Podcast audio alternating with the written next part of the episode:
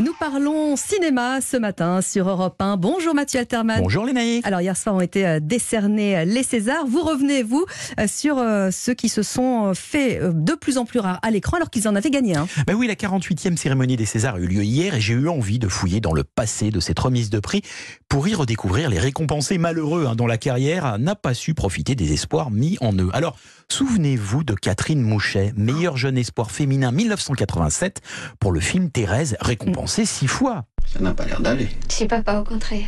Je suis amoureuse de Jésus, je vais l'épouser. Elle y incarnait la carmélite Thérèse de Lisieux, mais comme prisonnière de son rôle, aucune proposition de premier plan ne suivra et c'est au théâtre que la comédienne s'épanouira en alternance avec quelques discrètes apparitions cinématographiques. Chez les hommes, même Cruel Destin en 1993, lors du prix du meilleur espoir masculin, attribué à Emmanuel Salinger pour La Sentinelle.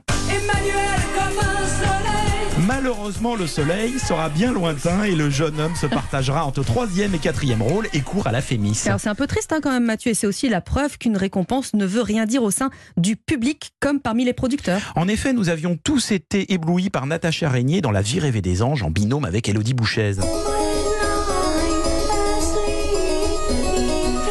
Mais malgré son prix en 1999, la suite de son parcours est injustement trop chaotique. Mm. Où êtes-vous passé, Stanislas Mérard, après un César du meilleur espoir obtenu en 1998 pour nettoyage à sec?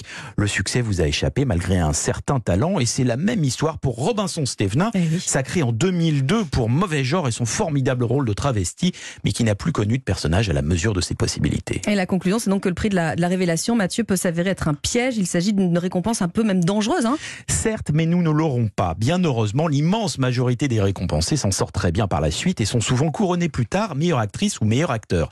Mais il y a eu en effet quelques déceptions et aussi des drames. Gérald Thomasin, meilleur espoir 1991 pour Le Petit Criminel. Allez, 300 balles et c'est mains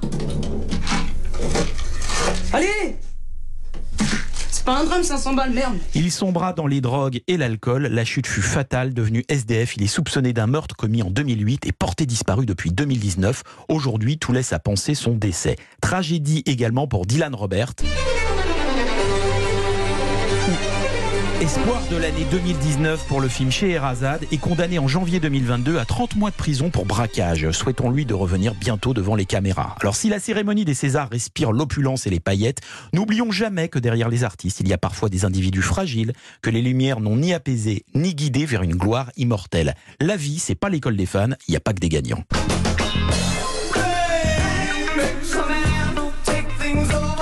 À demain. À demain Mathieu.